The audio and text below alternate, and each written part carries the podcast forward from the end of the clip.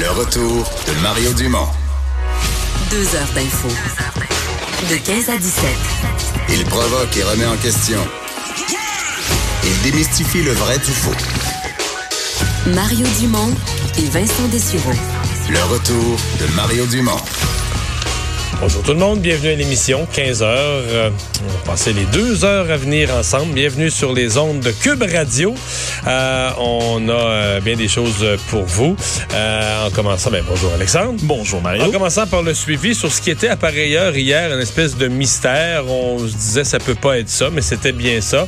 Un cas de, de, de rage au volant. En même temps, au fil des heures, on a compris que c'était un cas de rage au volant, mais on a quand même affaire à un individu qui avait qui avait à portée de main un gun chargé. Là. Un Euh, cas de rage au volant extrême, hein, Ouais. qu'on le qualifie. mais, mais même enragé noir, je considère que le conducteur moyen n'a pas dans son coffre à côté de lui ou dans la porte ou dans son veston Parce que c'est à portée de main. un fusil. Oui, il- ce qu'on comprend, c'est qu'il n'est pas descendu, il n'est pas allé fouiller dans la valise, puis dans une boîte de munitions à part. puis il y avait un fusil chargé euh, à, à portée de la paume de la main. Là. Ouais, avec ce fusil. Une arme de poing. Là. Ouais, une arme de poing avec laquelle ben, il a blessé là, tout vraisemblablement un livreur de 23 ans là, qui conduisait à hauteur du boulevard Langelier hier euh, sur l'autoroute 40 euh, vers 13h30 environ. Euh, la police est toujours là euh, à la recherche d'un véhicule blanc qui aurait coupé cette camionnette là, euh, de livre tout euh, qui aurait forcé le livreur à s'immobiliser par la suite. Euh, on cherche encore tout ça. Le jeune livreur qui est blessé, il est hors de danger en ce moment malgré toutes ces blessures-là. Euh, il est parvenu à descendre tout seul de son camion hier. Il aurait même euh, eu l'aide d'un bon samaritain euh, qui se serait arrêté pour l'aider. Et maintenant, l'événement, comme on dit, est inusité. Valérie Plante a réagi. C'est vraiment un cas de rage au volant, comme on en voit peu, heureusement. L'individu en question, on comprend qu'on a des vidéos de surveillance parce que la police repasse les commerces un par un. On a des vidéos de surveillance de plus en plus précises, Il complètes. On euh, parlerait d'une caméra du ministère des Transports aussi. Ouais, donc le véhicule visible. euh, la probabilité, c'est qu'on va remonter à l'individu, là. Je pense. Éventuellement, mais à l'heure qu'il est, là, il est toujours pas toujours appréhendé pas- par le toujours pas trouvé. Par contre, ce matin, Jean-François Brochu, qui est spécialiste en affaires policières, me faisait remarquer à LCN que on pourrait remonter. Si on a affaire, parce que quelqu'un qui a un fusil à portée de main, un fusil de poing à portée de main, Chargé. chargé, bizarre, là, tu sais. Donc, on pourrait se retrouver dans le monde criminalisé, dans le monde des gangs de rue, etc. Dans lequel cas, on pourrait se trouver être une gang de, une gang de jeunes silencieux qui vont tous dire qu'ils savent pas de quoi on parle et euh, vont tous dire que c'est pas eux qui est parce que tu peux trouver le propriétaire du véhicule mais qui dit ah moi je, je l'utilisais pas à cette heure-là je sais pas qui me l'a emprunté euh, qui joue dans le qui joue aux innocents là. Si, si on a affaire au crime organisé, c'est plus difficile de démêler l'affaire et, encore. ça et en s'épaisser. cours il faut que tu prouves hors de tout doute raisonnable. C'est pas assez de dire que tu as trouvé le propriétaire du véhicule. Il faut que tu trouves hors de tout doute raisonnable qui a tiré le coup de feu là Ouais, faut que tu sois exactement. accusé de tentative de meurtre au criminel Là, pour l'instant, j'imagine aussi que le, le témoignage là, de, de ce jeune homme-là blessé va être euh, importante, là, en espérant pour lui. Là, Ben, est-ce pour, qu'il a euh, vu? la police, C'est- ça qu'on sait pas. voir. Ouais, est-ce qu'il a vu le visage? Est-ce qu'il a vu la personne qui a, qui a tiré le coup de feu? Ouais, surtout euh, sous le coup de l'adrénaline, des fois, on peut oublier. Là, euh, Je, je, je vous dis tout de suite, euh, pour parler de ça, euh, un peu plus tard dans l'émission, on va parler euh, à un homme euh, qui a vécu euh, un peu un équivalent, à part le fait qu'il était passager dans un taxi, mais qui a vécu, qui a vécu ça. Là, Euh, le voisin, l'autre auto qui s'est fait couper, ouvre la fenêtre, se met à tirer sur le véhicule. Donc, on va parler à quelqu'un qui a déjà vécu cette horrible expérience. Lendemain d'élection complémentaire dans Jean Talon. Bon.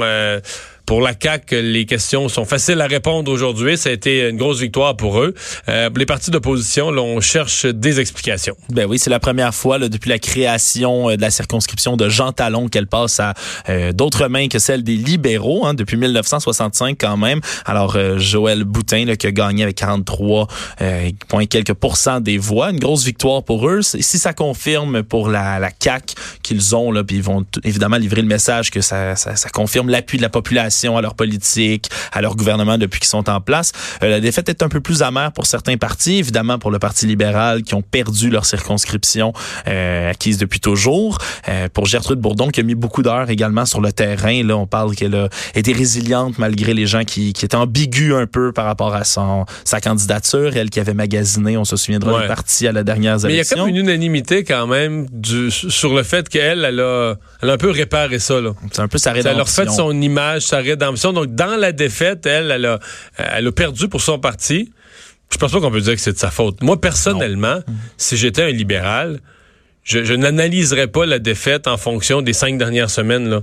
de la, la campagne, elle a été bonne, euh, l'affichage, la stratégie, le porte-à-porte, les, il semble que les députés sont allés pas mal. Madame Bourdon était une bonne candidate. Ses entrevues, ses prises de position, tout était correct. Je pense que le Parti libéral, c'est un problème d'image qui est basé sur euh, une décennie ou, ou, 15 ans. Ou...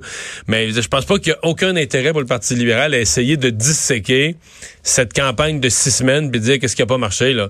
La campagne est, la campagne était bien correcte, juste que le monde ne voulait pas voter libéral pour des raisons qui sont beaucoup, beaucoup plus, euh, plus profondes. Et ici s'en va le dernier, la dernière circonscription à l'est de Montréal, quand même, pour, Absolument. Euh, c'est libéraux? C'est là le drame. Ça fait, ça fait un gros morceau de carte du Québec où ils sont rayés. Là. exactement mais aussi pour ceux pour qui, presque ironiquement, la, défaite est plus amère, ce serait pour Québec solidaire. Hein. On avait euh, reçu ici à l'émission euh, Olivier Bolduc qui s'était dit le très confiant. Il avait même dit que lui, il pensait gagner. gagner il disait que les libéraux n'étaient pas dans la course, que c'était entre eux et la CAQ. Bon, pourtant, ils ont eu 2% de moins, euh, ils ont eu plusieurs pourcents de moins que, le Parti libéral. que le Parti libéral et 2 de moins que le, le, le prédécesseur là, aux dernières élections dans ce comté-là. Alors, c'est certain que pour eux, Gabriel Nadeau-Dubois a parlé un peu de l'échec à sortir le vote des étudiants. Échec à sortir le vote des étudiants. Il y a peut-être des explications. Ben, il y en a plusieurs. Il n'y avait pas d'organisation comme il y en a eu aux vraies élections, si on peut dire ça comme ça, en 2000. Mais par contre, Québec solidaire nous disait le contraire. Pendant la campagne, il nous disait que, par exemple, à l'Université Laval, qu'il y avait une organisation du tonnerre. Là. Ouais, pourtant, ils ont répété, il y avait pas, il y avait des absences de bureau de vote. C'est la fin de session aussi, hein, pour euh, les étudiants en ce moment. Des intérêts aussi, on peut expliquer ça, là. Ils ont parlé, euh, Gabriel Nadeau-Dubois et Manon Massé, les deux co-porte-parole de Québec solidaire plutôt de l'échec un peu de faire du troisième lien l'enjeu, hein, si on veut, de, de, de l'urne. Vraiment, ils ont misé beaucoup sur le fait que le troisième lien, parce que ça cible directement évidemment les électeurs de Jean Talon, euh, allait faire sortir le vote, allait faire sortir les opposants à ce projet-là. Mais, je pense qu'il y a une exagération de leur opposition au troisième lien. Et je pense que les gens, les gens de Jean Talon, il y en a beaucoup qui ne les touchent pas du tout. C'est-à-dire qu'ils l'utiliseront pas, mais sont ni pour ni contre, dans le sens que ça changera pas leur vie. Parce que souvent, si habites dans Mettons que tu travailles euh, euh, dans, le cœur de Québec, tu es déjà proche. Tu fais partie des gens qui ont la chance d'être proches de leur travail. Maintenant, est-ce que tu veux... Euh, s'il y a une solution pour les gens de Lévis, t'es pas nécessairement fermé. Je pense que les gens s'opposeraient au troisième lien si on avait choisi, si on avait dit on abandonne tout projet de transport en commun, puis on mise tout sur le troisième lien, là, je pense qu'il y aurait une opposition idéologique. Les gens diraient ça n'a pas de bon sens, il faut faire du transport en commun dans une grande ville. Québec est la seule grande ville au Canada de, cette dimension-là qui n'a pas de système de transport en commun.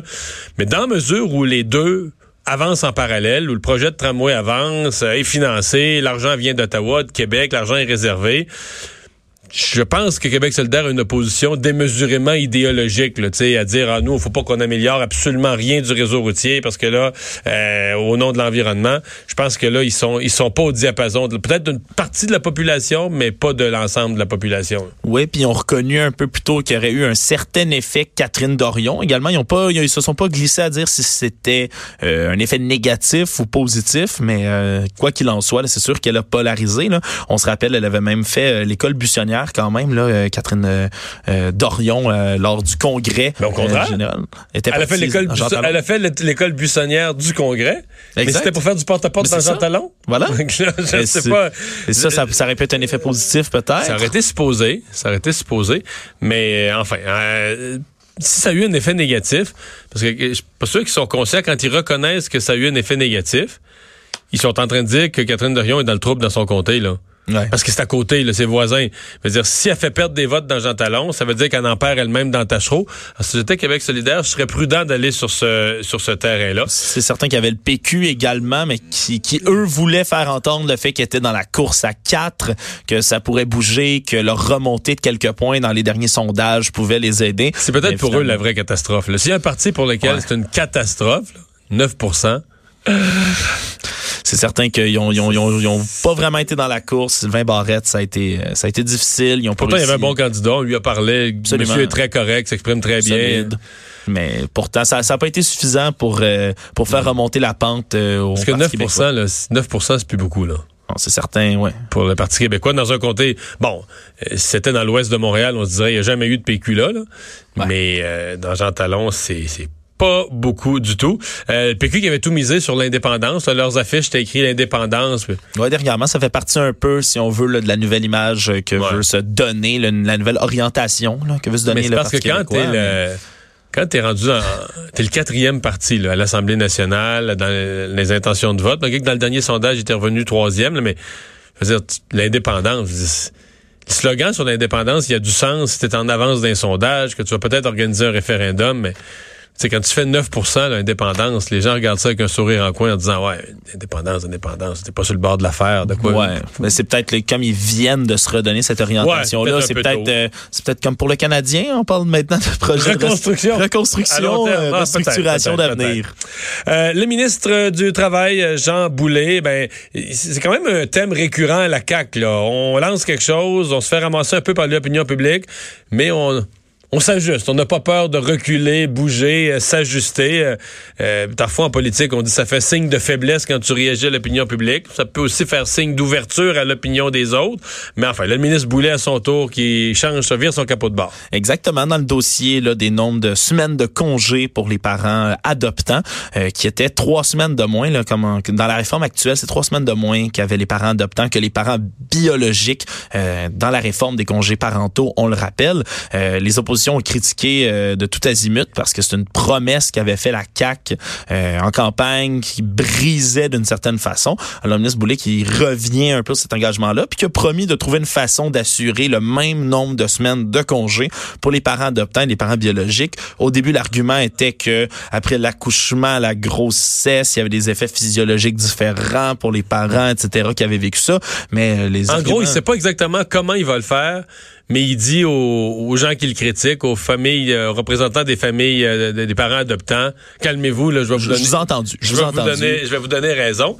dans cette histoire-là, il y a quand même euh, une histoire qui circule en parallèle de ministres pas assez forts pour tenir tête à ses fonctionnaires. Il semble-t-il que c'était vraiment l'idée de ne pas donner l'équité. C'était vraiment au niveau de sa fonction publique. Et là, si c'est le cas, il y a une leçon pour la CAQ. Là dire, les fonctionnaires peuvent te dire des choses. C'est toi qui vas être sa place publique. Et à un moment donné, comme, comme gouvernement, comme parti politique au gouvernement, faut que tu aies assez de pif pour dire, regarde, les fonctionnaires me donnent un ensemble de scénarios, ils me conseillent, ils me fournissent des hypothèses. Mais le monde, qu'est-ce que les gens vont dire? Le peuple, comment il va réagir? Et si t'es pas capable, si t'es jamais capable de, prendre la température de l'autre, deviner la réaction populaire, puis tu y vas euh, un peu comme un robot que tes fonctionnaires te fournissent, puis toutes les fois, là, Simon Jolin Barrette, Jean Boulet, toutes les fois, tu te fais taper ses... Dès que tu sors, tu te fais taper ses doigts.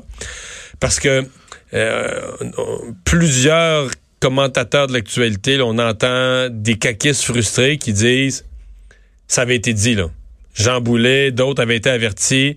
Attention, là, on a une belle annonce, une amélioration générale des congés parentaux, puis on va tout gâcher avec l'histoire des parents adoptants. Les, parents qui adoptent ce, ce, volet important, mais je veux dire, c'est un petit pourcentage sur l'ensemble des parents, mais ce volet mal travaillé va jeter un, un ombrage sur une peut-être des annonces les plus populaires de l'automne du gouvernement, améliorer les congés parentaux pour les pères, puis que les deux parents s'impliquent, tout le message est positif je veux dire, c'est exactement ça qui est arrivé. Là. Mais est-ce qu'il y a des critiques aussi peut-être adressées directement à la table à dessin? Euh, si on hmm. veut, là, on sait que Simon Jean Barrette, on l'avait souvent accusé d'avoir mal, euh, mal planifié. Pas, assez consulté. Pas assez consulté, pas assez pensé. Est-ce que ce serait le même cas dans cette fois-ci? Ça, ça reste à voir comment il va s'arranger pour donner le même nombre de semaines de congé. Mais chose certaine, ceux à l'intérieur de la CAQ qui avaient lancé l'avertissement, on va gâcher l'annonce, là, ils doivent euh, aujourd'hui ils doivent dire on vous l'avait dit parce que ça a complètement gâché cette annonce là où finalement le gouvernement annonce un programme très positif en fait le gouvernement qui est aidé parce qu'il y a des surplus. Il y a des surplus dans la caisse de l'assurance parentale, surplus qui ont été laissés par l'ancien gouvernement, etc. C'est plus facile de dépenser des surplus que de combler un trou. Mais là, euh, donc, les surplus permettent de rendre le programme plus généreux, mais tout le positif de l'annonce a été euh, presque anéanti, où il y a eu un ombrage énorme sur le positif de l'annonce par le dossier des parents adoptants, où ils finissent par se rallier à ce que les parents adoptants voulaient. Fait que là, t'as gâché ton annonce, t'as un doigt dans l'œil, comme on dit, jusqu'au jusqu'au coude. Rapport de l'OCDE sur euh, les résultats euh, aux examens des élèves canadiens et des élèves québécois. c'est pas la honte pour notre système d'éducation, vraiment pas. Non, vraiment pas. C'est une étude en fait du programme international pour le suivi des acquis des élèves, le PISA, qui a été publié comme tu l'as dit, par l'OCDE, l'organisme de coopération du développement économique. Euh, c'est les élèves canadiens qui sont parmi les meilleurs au monde en lecture, en sciences et en mathématiques. Hein. C'est une évaluation, là, faut qu'on comprenne la taille, de l'ampleur de la chose. Là, sont près de 600 000 élèves de 79 pays et régions du monde différentes. Au Canada, c'était 22 500 élèves de 800 écoles dans 10 provinces différentes. Alors, c'est vraiment une étude gigantesque. Pour la lecture, le Canada s'est classé sixième au monde, juste derrière la Chine, Singapour, Macao, Hong Kong puis l'Estonie. Euh, c'est une proportion, on dit, c'est 86% des élèves canadiens qui ont obtenu, euh, eux appellent ça le rendement le niveau 2, euh, c'est le, niveau de base, hein, si on veut, pour s'intégrer pleinement dans la société moderne. La moyenne, c'est 77% au sein de l'OCDE, donc 86% très bon pour le Canada. Euh, le Québec est troisième au pays dans ce palmarès-là de la lecture. Si on passe du côté des sciences et mathématiques, parmi encore une fois les 79 pays, on a seulement 9 qui surpassent le Canada en mathématiques, 5 au niveau des sciences. Puis si euh, la moyenne, là, de, encore une fois, de ce fameux niveau 2 d'intégration, c'est de 84 en mathématiques pour le Canada. Euh, le Québec dépasse celui la du moyenne Canada. Canadienne, La moyenne canadienne à 90 Il se retrouve là littéralement là, en tête de file euh, au niveau des 10 provinces canadiennes. Mais un des pays qui attire vraiment l'attention euh, là-dedans, c'est l'Estonie. Hein? Ouais. Je regardais, je lisais des articles en Europe et tout ça. Tout le monde parle de l'Estonie, qui a la maternelle à 3 ans. Ah, mais tu vois, je, je ne le savais pas Moi du non tout. plus, je savais rien de connais- ça. je connais pas Euh, non, non, de l'Estonie qui surperforme, c'est un petit pays de la, des, ben, un petit pays, un moyen pays, une république baltique. Es-tu en train de me dire, Mario, là, que les maternelles 4 ans, c'était pas assez ambitieux de la part de la? Peut-être La maternelle c'est- 3 ans? Peut-être que c'est ça, mais C'est le secret? Si j'étais Jean-François Roberge, en tout cas, lui qui est attaqué sur la maternelle 4 ans, je prendrais l'exemple de l'Estonie, parce que, euh, entre autres au Royaume-Uni, le système d'éducation britannique, quand même, les Britanniques qui ont mis en priorité l'éducation, qui sont fiers de leur système de l'éducation. Et là, euh, je vois un article de la BBC où on comprend pas. Le, le Royaume-Uni peut pas comprendre qu'il s'est fait clencher en bon québécois par l'Estonie. Tu vois, euh, par exemple, euh, en, euh, en sciences, le Royaume-Uni finit 15e, l'Estonie finit 3e. Euh, dans la, en, en lecture, l'Estonie finit 6e, le Royaume-Uni finit loin derrière. Donc, euh, vraiment là, une, une république où on a, semble-t-il, euh, améliorer la façon dont on... Il y a toute une série de choses. Euh, on parle de tests dès les, premières années, de façon de faire les examens. Alors, L'Estonie qui a, qui a misé sur toute une nouvelle approche en matière d'éducation. J'ai l'impression, tu sais, on, a- on a souvent cité la Finlande, là. Ouais, les- Peut-être les- que- c'est toujours les pays du Nord là, qui reviennent en tête oui, du film. mais l'Estonie, c'est au nord pas mal aussi, là. Ouais. C'est au nord pas mal aussi. Euh, sur le bord de la mer, la mer, la mer, La mer du- euh, la du mer du Nord. La mer du Nord, Nord, ouais, à l'ouest de la, à l'est de la mer du Nord. Mais euh, j'ai l'impression qu'on va, on va commencer à citer l'Estonie. Retenez ça.